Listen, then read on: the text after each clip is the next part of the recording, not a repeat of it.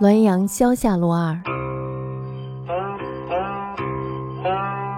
县县田家牛产林，害而击杀，知县刘之廉收葬之，堪碑曰：“建林郊，刘固良吏，此举何陋也？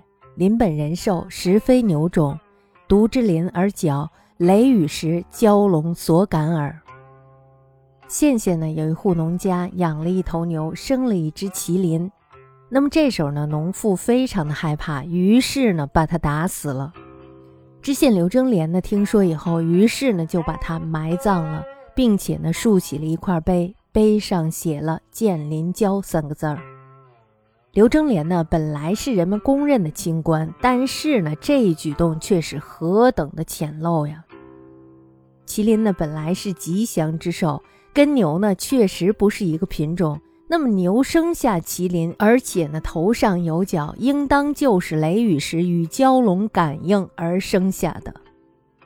那么在这一段里呢，大家看到纪晓岚他说这个县令呢是何等浅陋？为什么浅陋啊？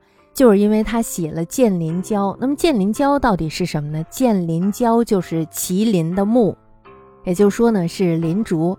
纪晓岚认为呢牛它只是牛而不会生下麒麟来。所以呢，这个牛生下的这个麟呢，它虽然长着角，只是因为雷雨时感应到了蛟龙，所以才会出现这种状况而已。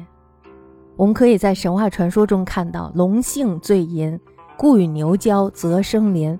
那么在它与牛交配的时候呢，必定是霹雷闪电，而且呢是云雾大作，所以呢是完全看不到它的形体的。那么对于麒麟来说呢，麒麟呢是我们中国的传统祥兽。神话传说当中呢，说龙与牛的杂交品，雄性为麒，雌性为麟。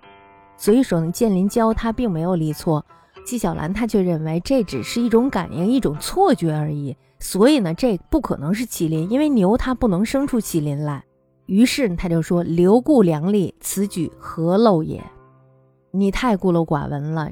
麒麟这种人兽，它怎么可能是牛的种呢？牛和它根本就不是一类。”那么这就是我对这篇文章的理解。